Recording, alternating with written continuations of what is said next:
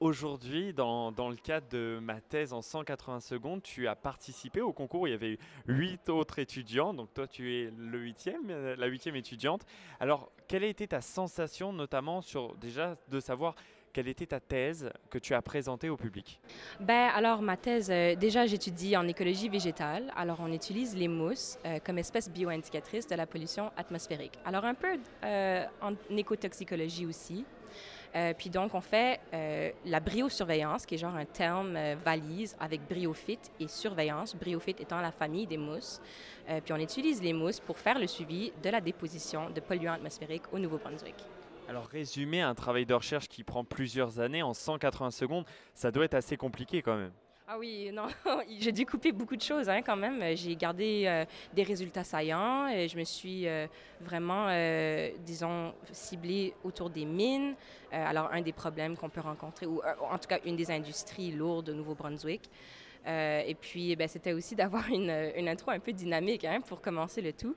C'était vraiment toute une sorte d'acrobatie de vulgarisation, mais qui, qui m'a été vraiment utile en fin de compte. Oui, parce que tu as remporté le prix en maîtrise. Alors comment on se prépare finalement à résumer une thèse comme ça en 180 secondes? Puis les éléments clés que tu essayes de retenir euh, sur ton travail de recherche qui dure depuis maintenant pratiquement trois ans, c'est ça? Euh, en fait, je suis à ma deuxième année. Oui, c'est ça. Euh, donc, ben déjà, il faut cibler ce qu'on veut attaquer. Alors, ce qu'on ce qu'on veut expliquer. Il y a plusieurs angles auxquels on, peut venir voir, venir expliquer notre thèse. Euh, puis moi, j'ai vraiment décidé de me de faire le focus sur les industries au Nouveau-Brunswick, puis du fait qu'on a 400 ans d'histoire d'exploitation au Nouveau-Brunswick. Euh, puis ça, c'est très pertinent, particulièrement pour les métaux, puisqu'ils ne se dégradent pas dans le temps, puis ils persistent dans l'environnement. Euh, donc, c'était ça l'angle que j'ai choisi euh, d'attaquer. Puis ça m'a pris bien, bien des mois, ou disons un mois de pratique, vraiment. Alors, j'ai commencé mon écriture dès le début mars, voire mi-fin février.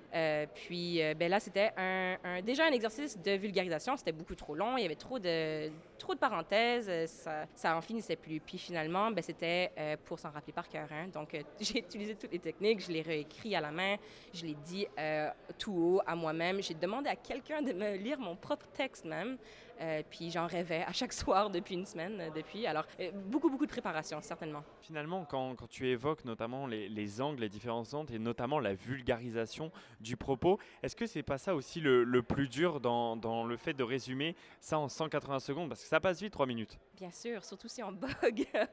Mais je pense que c'est une des, choses importantes dans euh, nos études de gradués, peu importe le domaine, mais en sciences, euh, je veux dire, nos résultats, euh, toutes nos, nos, heures passées sur le terrain et toutes nos analyses faites à l'ordinateur, elles valent quasiment rien si on n'arrive pas ensuite à l'expliquer puis à le vulgariser au plus grand public qu'on peut. sinon, notre étude passe un petit peu sous le radar puis elle n'a jamais la chance de se faire dévoiler puis découvert. Fait que c'était un bon exercice pour ça.